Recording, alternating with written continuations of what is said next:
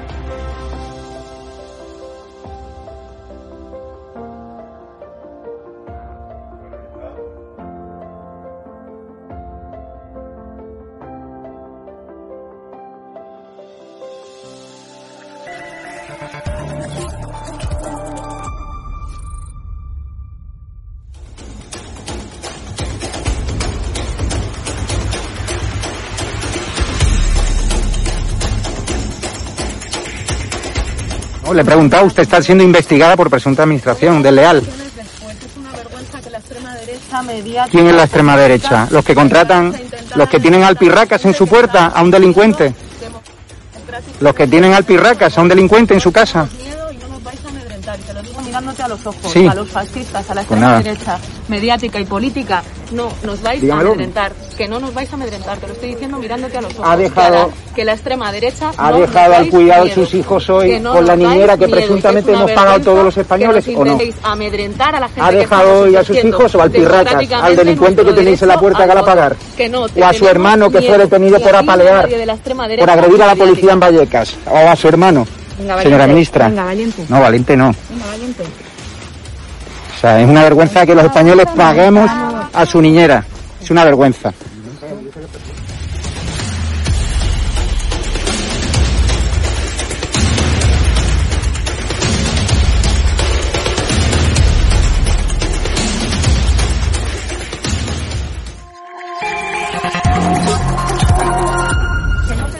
Miedo. ¿Pero miedo por qué? Pues tenemos miedo. ¿Pero mira a quién?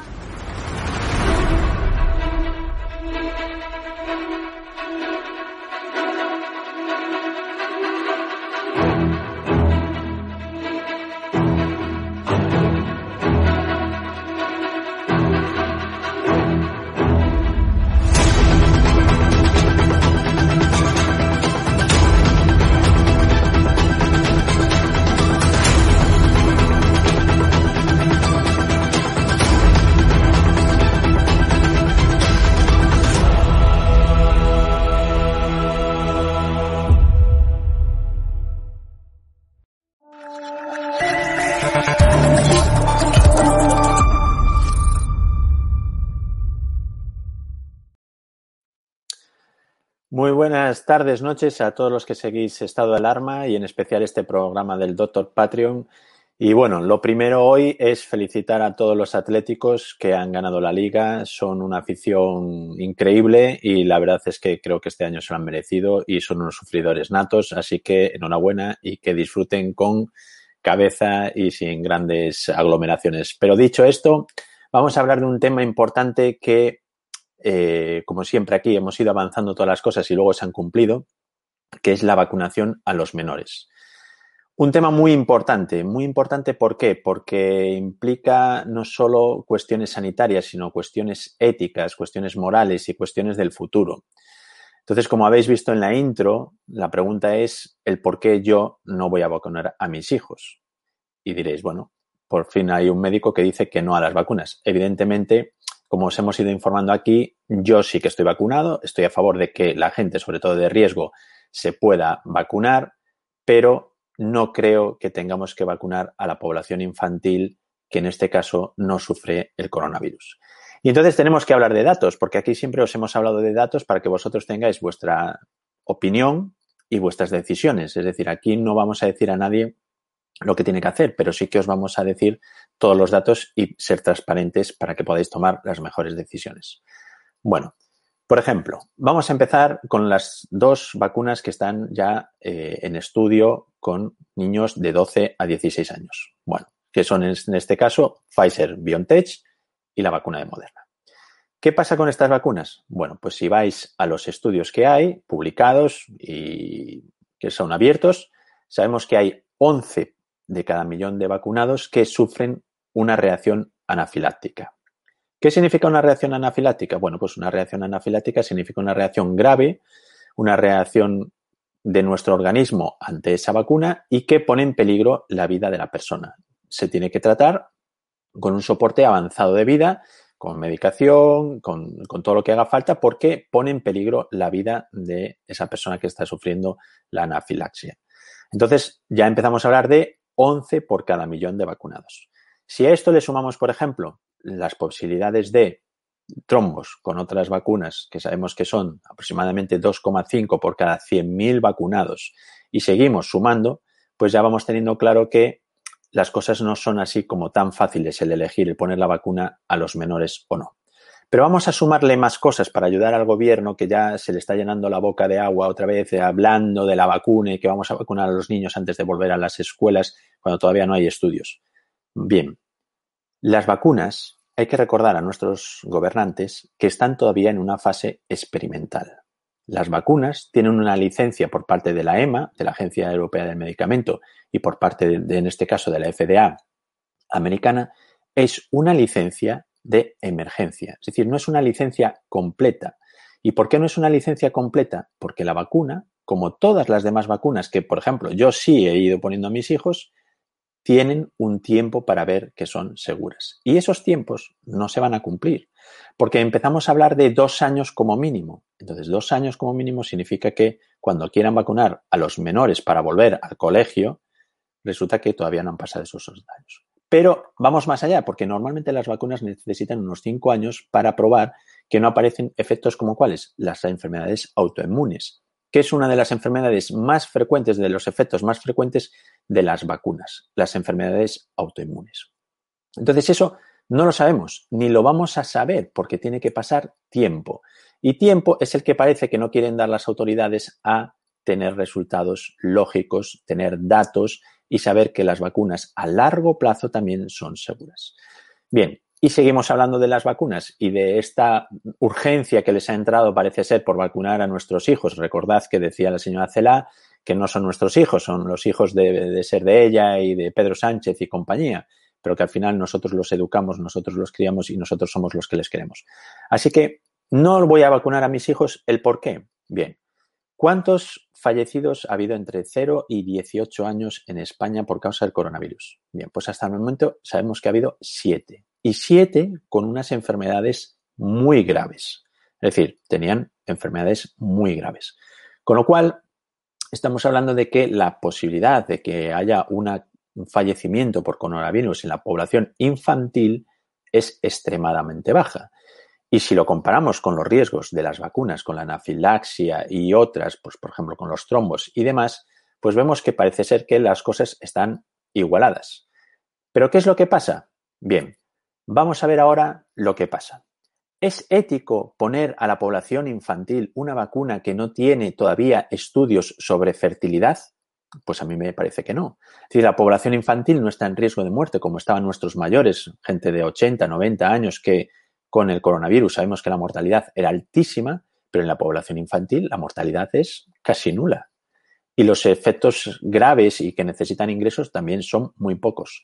Os voy a decir el número de muertes súbitas que hemos tenido en el año pasado. Muertes súbitas por razones desconocidas en menores, por ejemplo, desde el caso de tres años. Han sido 91. Es decir, mueren más, desgraciadamente, niños por muerte súbita que no conocemos que por el propio coronavirus de 0 a 18 años. Por ejemplo, accidentes domésticos son más graves que lo que es el coronavirus. Otras enfermedades, otro tipo de enfermedades son más graves en los niños que el propio coronavirus. Entonces, señores, ¿Cuál es la necesidad de vacunar a esa población menor si no tenemos los estudios completos?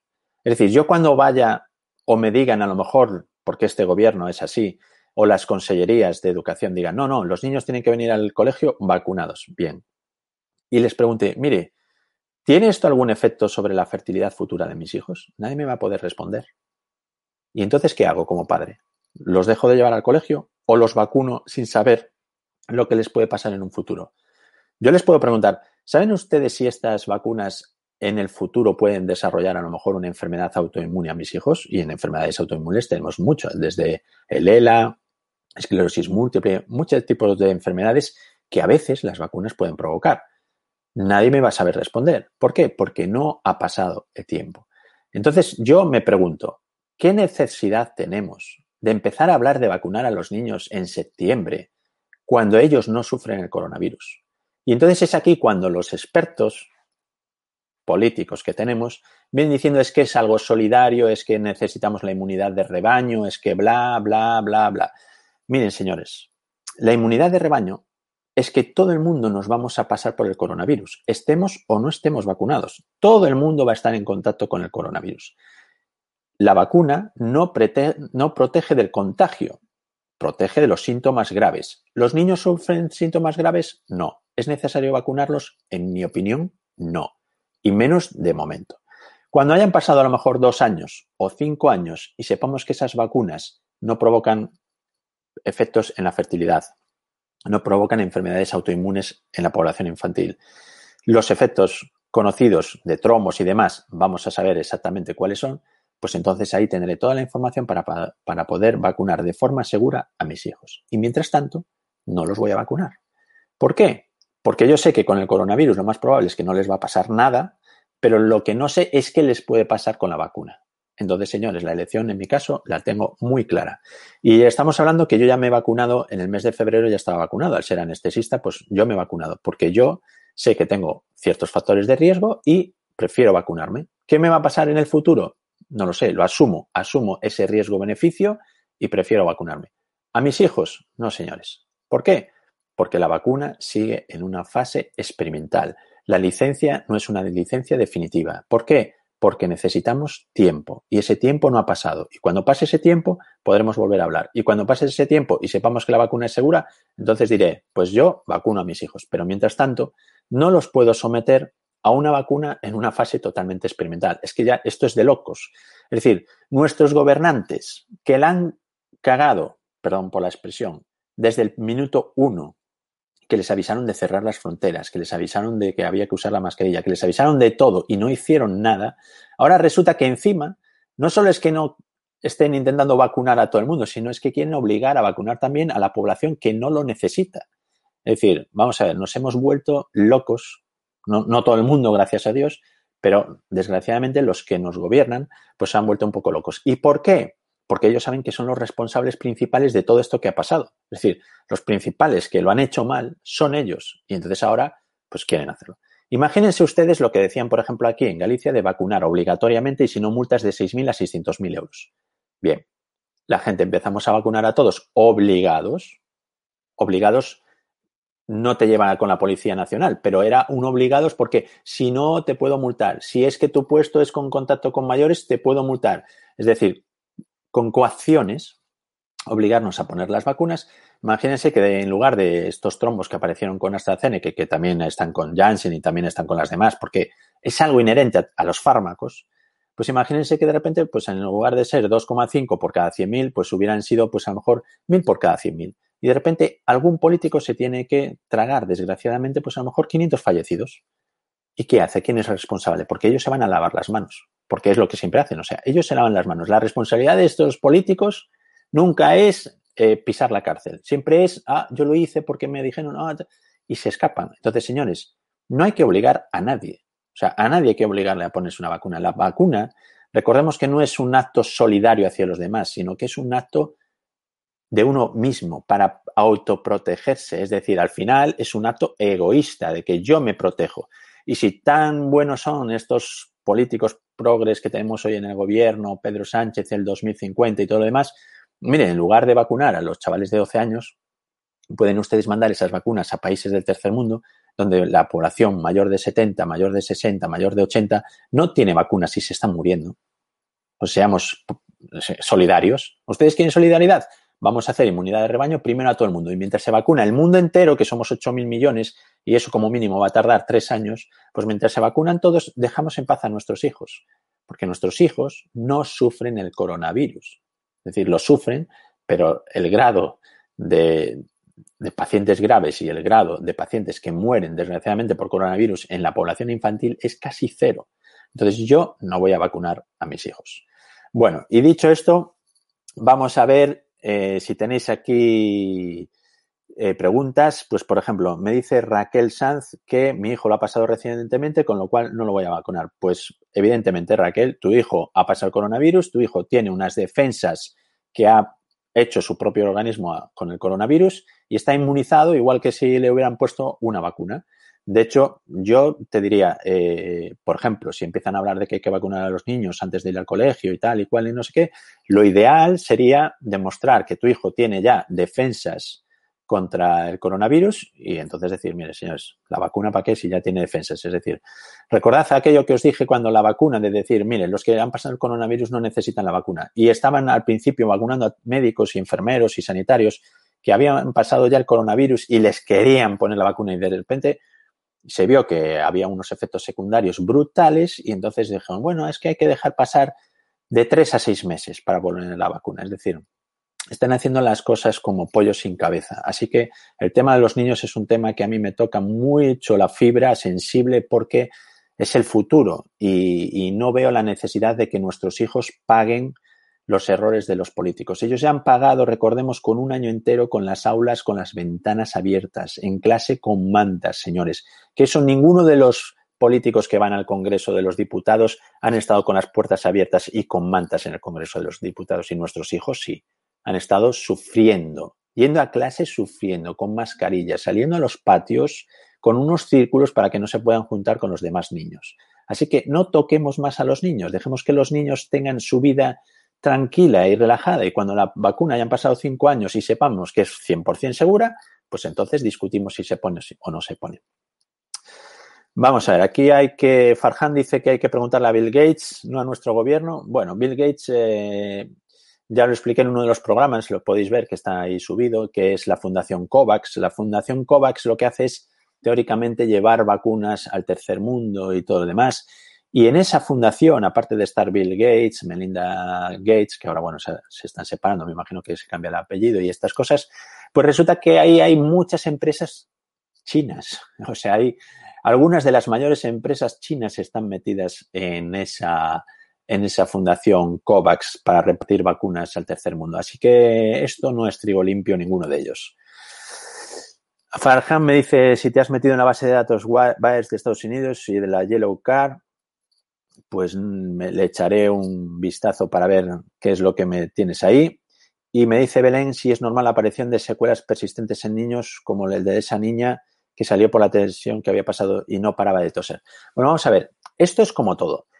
Eh, secuelas después del coronavirus. Evidentemente puede haber niños que sufran secuelas, como es, por ejemplo, la tos, una tos persistente o lo que sea. Pero es que vamos a ver, la mayor parte, muchas de las enfermedades en los niños, pues a veces crean secuelas.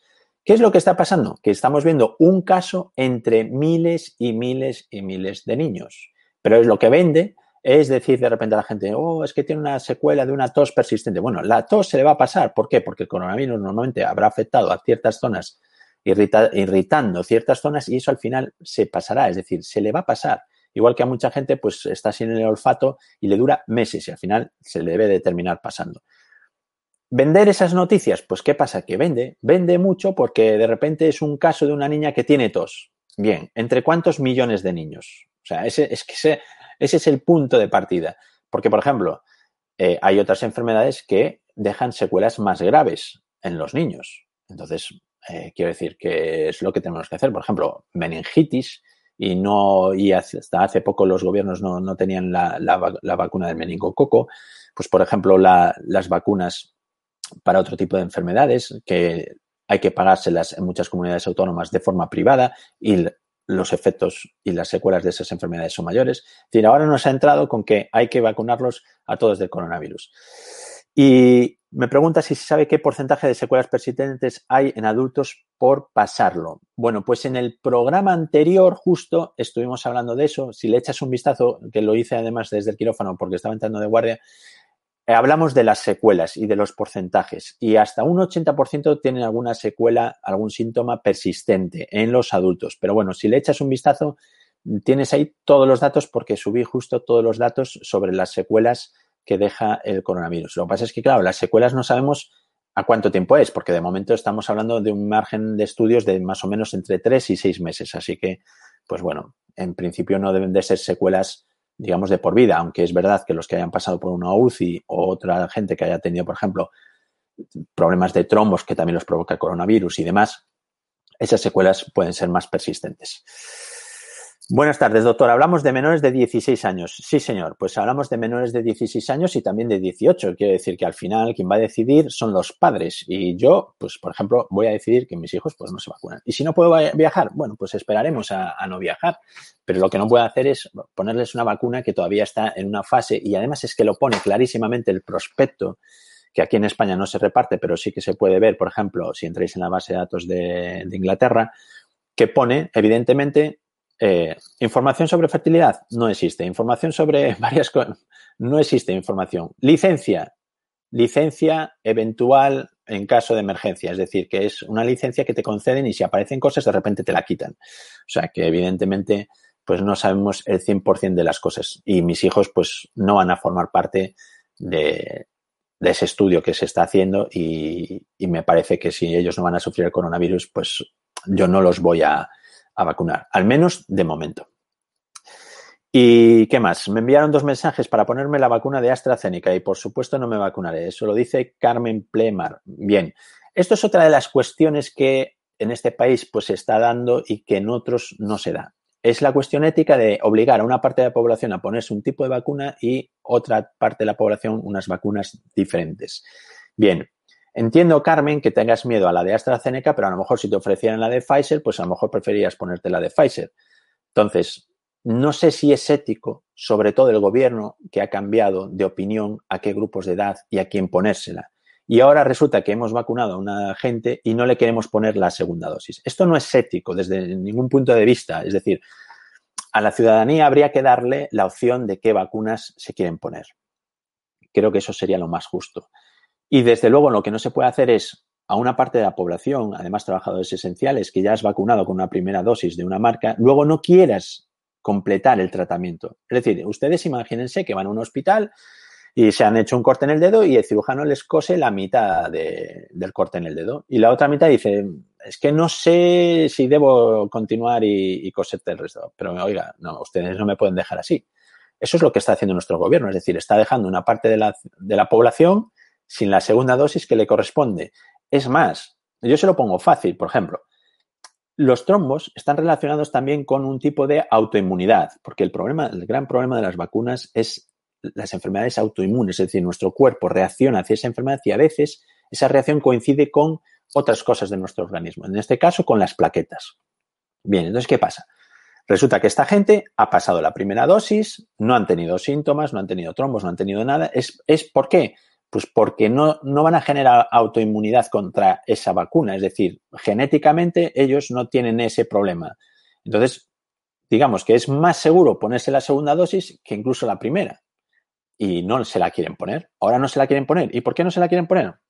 Claro, porque nuestros gobernantes, como están callados y no informan nunca a la población, pues lo que pasa en este caso es decir, claro, es que si tengo ahora un trombo y tal, me cae a mí el pelo. No, señores, es que les va a caer el pelo sí o sí, porque lo están haciendo ustedes fatal. Es decir, ustedes no pueden dejar a los pacientes ponerles una dosis sin consentimiento informado y ahora decirles, no, si te pongo la, segunda dosis, un consentimiento informado. Recordad lo que dije también en el programa.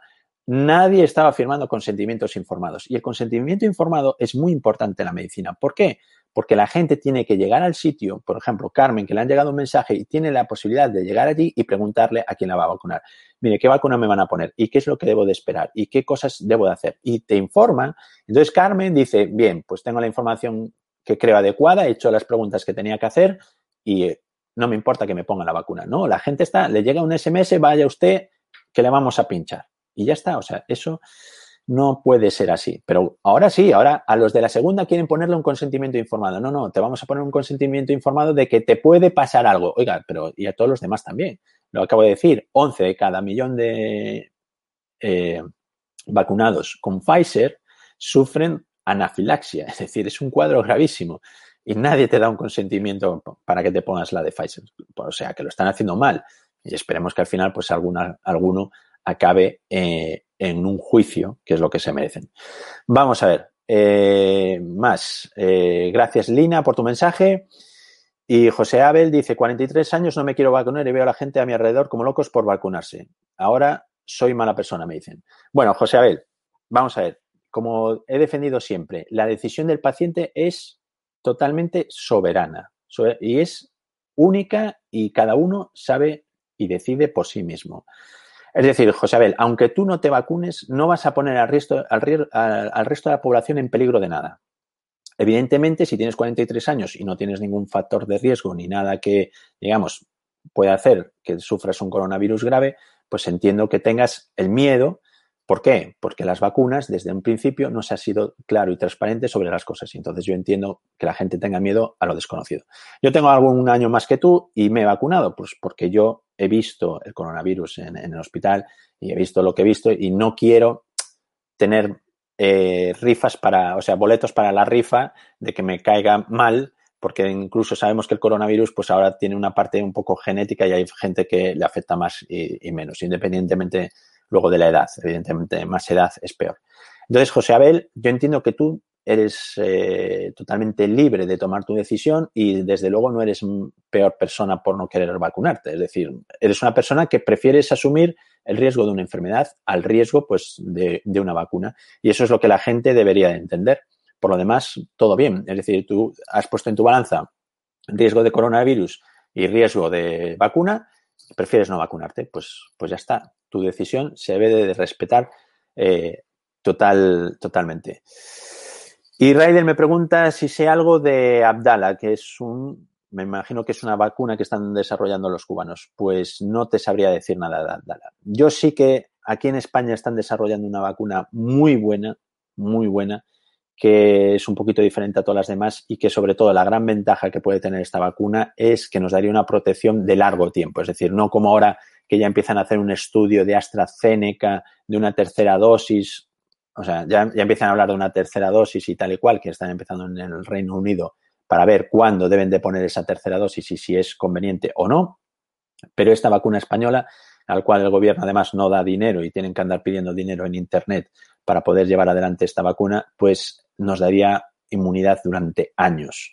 Es decir, esa vacuna eh, evitaría cepas, evitaría todas estas historias y en lugar de apoyar a la ciencia en España, pues apoyamos a las compañías aéreas venezolanas. Así que así tenemos el país. Así, no te puedo responder, Raidel, no sé las vacunas cubanas. Lina dice que tiene un conocido que pasó una tuberculosis y me dice que le pregunte si se tiene que vacunar. Bien, vamos a ver, eh, no, le va a influir la tuberculosis, salvo que haya quedado con, con problemas pulmonares y secuelas graves o lo que sea, que me imagino que no no le, no le, va a influir con que sea un paciente que tenga más riesgo del coronavirus. En principio, el coronavirus, los pacientes con más riesgos empiezan por la edad, a más edad más riesgo, y después factores como la obesidad, es un factor muy importante, y otro, los hipertensos y sobre todo que son hipertensos mal controlados. Esos tres factores normalmente son los más críticos, digamos, para sufrir un coronavirus eh, de forma más grave. Y luego está una parte genética que hemos descubierto que hay gente pues que sufre más el coronavirus, pues por, por una historia eh, autoinmune también, que reaccionan de forma diferente. Así que si la tuberculosis no le ha dejado, digamos, secuelas importantes respiratorias, pues no tiene por qué tener ningún problema con el coronavirus. Tiene que tener en cuenta sobre todo esos criterios, edad, hipertenso y obesidad. Muy importante la obesidad. Y si es así, pues tiene que valorar el riesgo-beneficio. Bien. Me dice Sibera que los niños no se tocan y yo estoy de acuerdo contigo. Los niños no se tocan en esta fase, es decir, en una fase que no es como el resto de vacunas que se han probado durante años. Es decir, hay, vacunas que para poder comercializarse necesitan ocho años. No dos ni cinco, sino ocho años. Hay otras que necesitan cinco años y lo mínimo que se les pide son dos. Para empezar, en, ciertos mercados son dos años. Entonces, no veo la necesidad de que a los niños se les vacune cuando los niños no están teniendo problemas graves con el coronavirus con una vacuna que todavía no ha pasado los periodos mínimos que a otras vacunas sí que se les pide. Entonces yo estoy en contra de tocar a los niños. Eh, me dice aquí, Farhan, ¿no es un poco locura adenovirus más ARN? Pues eh, no entiendo por dónde va la pregunta, pero los, eh, los adenovirus y el ARN. Vamos a ver, en las, las vacunas de adenovirus lo, lo único que hacen es que es un virus modificado que tiene, digamos, al modificarse, tiene ciertas partes que son similares a las del coronavirus y entonces nuestro organismo reacciona contra eso. Entonces es lo que se utiliza. Y luego lo de los monos y tal, se no es que se utilice virus o ARN o ADN de, de los monos, sino que se utiliza un adenovirus que normalmente eh, infecta a los, a los simios. ¿Y por qué se utiliza eso? Pues porque así sabemos que en principio la especie humana no ha estado en contacto con ese adenovirus y, al no estar en contacto no tienes ya defensas contra ese adenovirus. Entonces, es decir, cuando el adenovirus entra, si tuvieras defensas, te lo cargarías muy rápido. Entonces, no daría tiempo a que tu organismo prepare esas nuevas defensas coronavirus-like, que digamos. Entonces, pues va por ahí un poquito. Pero no sé exactamente qué es lo que dices de adenovirus más ARN. Y dice Sibera que su padre murió después de la primera dosis de Pfizer y no consta en ningún sitio. Bueno, pues vamos a ver, eso es una de las cosas que se estudió, sobre todo en los, en los países nórdicos, que se vio en gente muy mayor al vacunar. Vamos a ver, el problema de todas las vacunas es que todas las vacunas provocan una reacción inmune en nuestro organismo. Y, por ejemplo, yo con la segunda dosis me pasé el día siguiente, lo tuve bastante mal, es decir, con fiebre y, bueno, estuve fastidiado un día. El siguiente día, la verdad es que ya bastante mejor. Entonces, una de las cosas que ellos veían es a la gente muy mayor, muy debilitada, con graves problemas, pues que a veces, claro, ellos les ponían la vacuna y al ser una vacuna que daba una reacción eh, eh, autoinmune muy grande y nuestro organismo trabaja y cuando trabaja esa inmunidad pues hay fiebre, hay, miastenia, hay dolores musculares, dolores de articulaciones, o sea, hay una serie de cambios en nuestro cuerpo porque nuestro cuerpo de repente se pone a, a trabajar esas, esas defensas y que en esa gente mayor pues se podía descompensar porque evidentemente pues por ejemplo una fiebre muy elevada por una por esa reacción de la vacuna pues a gente que era cardiópata o que tenía problemas de corazón muy importantes pues te puede descompensar a los diabéticos pues los podía descompensar. Entonces ellos estuvieron valorando el si el riesgo de poner la vacuna a que al final pasaran el coronavirus y viéramos cómo lo pasaban, pues bueno, pues por ahí estuvo un poco el debate. En la gente estamos hablando muy mayor y muy debilitada. Eh, Carmen dice que espera que salga la vacuna inhalada. Eh, yo creo que esa es muy buena vacuna, Carmen. Esa es muy buena opción. Y luego, bueno, todo depende un poco de lo que digo, tus riesgos, beneficios, tú eres la que mejor te conoces y entonces pues tú debes de decidir. Eh, Mitchell dice que todo el asunto de las vacunas está creando mucha ansiedad, no sabemos si contagiamos el tiempo de inmunización. Evidentemente no está habiendo una información clara y transparente. Es decir, lo, que se informa aquí es que de repente tenemos eh, enormes sitios donde vacunamos a toda la gente, pero no hablamos claramente de las vacunas, no hablamos, quiero decir, eh, en todo este tiempo yo no he visto información real, información en, un telediario, en mitad de los anuncios, como hacen, pues, por ejemplo, con la violencia de género, cada vez que hay un caso y sale en el telediario y después ponen el 016 y después salen hablando contra la violencia de género y todo lo demás. Con esto no se ha hablado, es decir, solo se mandan noticias, noticias que además son impactantes, pero noticias que, evidentemente, pues como lo de esa niña con tos, es decir, ya, pero mire, es que esto hay que verlo, es que es una niña entre varios millones de niños, entonces, ¿me entiendes? Es decir, ¿Qué es lo que queremos mostrar a la gente? La transparencia, pues la transparencia no la ha habido. Es decir, por ejemplo, ¿cuánto tarda, cuánto tiempo vamos a tener de inmunidad? Pues no se sabe. Pues ustedes tendrían que decir a la población, miren, no sabemos si la vacuna va a ser necesaria repetirla dentro de un año. ¿Por qué? Porque los primeros 45.000 vacunados, que fueron el, grupo de estudio, pues se vacunaron en el mes más o menos, yo creo que fue aquello sobre eh, octubre, me parece que terminó el ensayo. Entonces, desde octubre ellos nos llevan una ventaja, pues te, tendremos que esperar a que ese grupo vacunado, pues a lo mejor se empieza a contagiar de coronavirus y entonces dicen, ah, pues bajan las defensas a los nueve meses, a lo, al año, lo que sea. Esa información no la va a haber, pero si no la hay, lo que hay que decir a la población es decir, no sabemos durante cuánto tiempo van a tener la inmunidad, pero les ofrecemos inmunidad. Por ejemplo, cosas que se podrían hacer por, con la gente que ya ha recibido la primera dosis de AstraZeneca y que le está creando ansiedad el saber qué tienen que hacer ahora. Pues el gobierno debería de ofrecerles una serología. Oiga, yo le ofrezco una serología porque a lo mejor con la primera dosis ya ha quedado usted con una inmunidad suficiente y no necesita ya comerse el coco si se quiere poner la segunda dosis. Tiene una inmunidad suficiente. A lo mejor hay gente que no ha creado ni siquiera inmunidad. Entonces se le dice, mire, usted no ha tenido nada de inmunidad, pues entonces ahora elija o AstraZeneca o Pfizer o lo que quiera. Es decir, estas cosas se pueden hacer. A, nosotros, a los pacientes, tenemos que tener empatía, tenemos que intentar tener, o sea, todas las armas posibles para que esa persona no tenga que agobiarse, no tenga que sufrir, no tenga que tomar una decisión sin toda la información correcta. Es, es decir, el gobierno lo que no puede hacer ahora es decir, no, no, ahora a los que queráis la segunda dosis de AstraZeneca, esos me firmáis un consentimiento. Es que eso es como ya empujar a la gente a decir, joder, no, me pongo la de AstraZeneca porque ahora resulta que sí que me dan a firmar un consentimiento informado de que yo asumo los riesgos. Oiga, es que usted asume los riesgos con todas las vacunas que se pongan, no solo con la de AstraZeneca. Entonces, el gobierno con eso, ¿qué hace? Como han tomado su propia decisión en contra de todas las demás decisiones de toda Europa y de medio mundo, pues ¿qué hacen? Pues bueno, voy a dar un empujoncito para que la gente decida lo que yo quiero que decidan. Y por ahí van las cosas. Vamos a ver. Eh, la vacuna española es diferente debido a que es una vacuna vírica.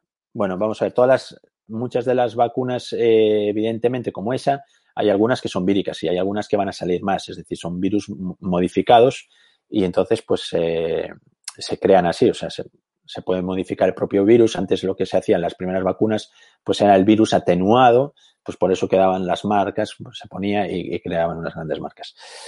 Belén dice, ¿cree que se recurrirá al pasaporte sanitario para viajar? Si la vacuna no garantiza que no puedas contagiarte y contagiar, creo que el uso de este pasaporte es discriminatorio. Bueno, pues también lo hemos dicho en programas anteriores, totalmente de acuerdo contigo, creo que es discriminatorio, creo que además España hace mal en pedir este pasaporte lo que tenía que hacer España es vacunar a su población y ya está, porque lo que vamos a hacer es limitar quién puede venir a este país.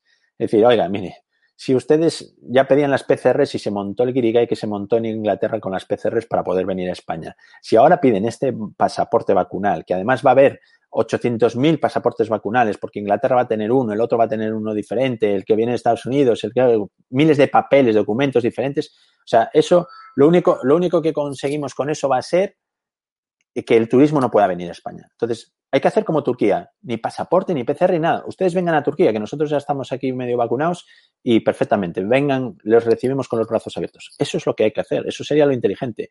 El pasaporte al final es lo que dices, te discrimina, porque yo puedo estar vacunado y puedo ser portador. Y a lo mejor una persona que ha pasado la enfermedad ya está también inmunizada y esa enfermedad, esa persona inmunizada, a lo mejor todavía no le han puesto la vacuna. ¿Y por qué yo a lo mejor que estoy vacunado desde febrero puedo viajar antes que a lo mejor una persona de 30 años que no va a recibir la vacuna a lo mejor hasta finales de julio? Quiero decir, es totalmente discriminatorio y no se debería hacer. Bueno, nos quedan cinco minutos. Eh, la gente que se ha vacunado y después ha dado positivo en menos de dos meses. Bueno, eso es lo que digo. Eh, vamos a ver, que te vacunen no significa que no des positivo una PCR. Yo puedo tener contacto con un coronavirus, puedo infectarme, pero mis defensas van a trabajar de forma que eliminan ese coronavirus antes de que me provoque una enfermedad.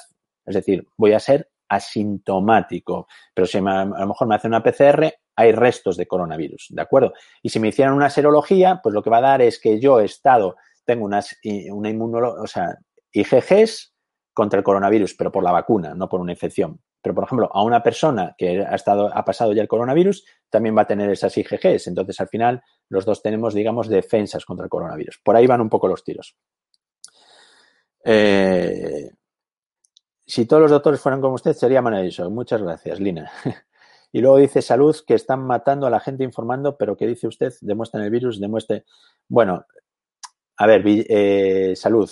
Eh, yo, lo de vacunarse, desde el principio la gente que sigue el programa sabe que no obligo a nadie. Yo me dedico a informar y a traer lo, los datos reales y, y, mi opinión muchas veces, pero no obligo a nadie. Sobre lo que el virus no está demostrado, es otra discusión que no voy a entrar, porque el virus hasta se pueden ver sus fotografías con microscopio electrónico en National Geographic. Es decir, el virus existe. nos guste o no nos guste, el virus existe, como existen muchas otras cosas. Y existe la droga y también, pues la gente pues podría decir, no, las drogas no existen. Pues también existen y existen los problemas.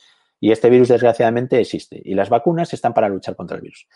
Yo no soy negacionista de las vacunas, pero yo entiendo que, por ejemplo, a los menores no los debamos de vacunar. Es decir, yo os estoy expresando mi opinión, os doy los datos y después vosotros escogéis.